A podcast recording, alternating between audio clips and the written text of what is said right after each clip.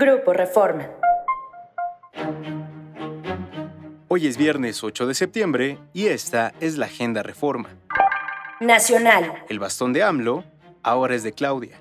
Claudia Sheinbaum, quien anoche fue ungida como coordinadora de defensa de la Cuarta Transformación, recibió el bastón de mando de manos del presidente Andrés Manuel López Obrador. Previo a la entrega, se llevó a cabo una reunión de morenistas en un restaurante del centro histórico de la Ciudad de México, el mismo sitio donde la noche del 5 de junio el presidente López Obrador dictó la convocatoria para elegir a la hora coordinadora de los comités de defensa de la Cuarta Transformación. Propone ministro apagón a reforma eléctrica de AMLO.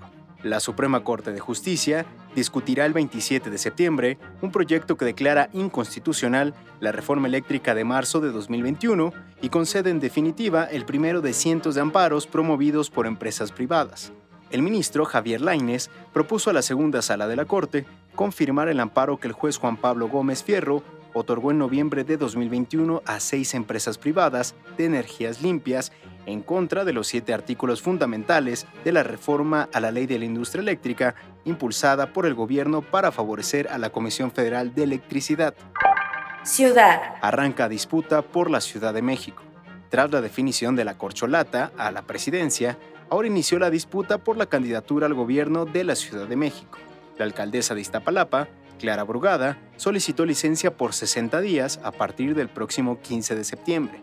Con el anuncio, Brugada se adelantó a Omar García Harfush, el secretario de Seguridad Ciudadana, proyecta renunciar hoy o mañana para contender por la capital, de acuerdo con fuentes cercanas al funcionario. Los lineamientos electorales señalan que la fecha límite para hacerlo sería mañana sábado. Además de estos dos, también el morenista, el senador Ricardo Monreal, tras perder la contienda interna presidencial, anunció su intención de competir por la Ciudad de México. Síguenos en reforma.com, elnorte.com y mural.com.mx.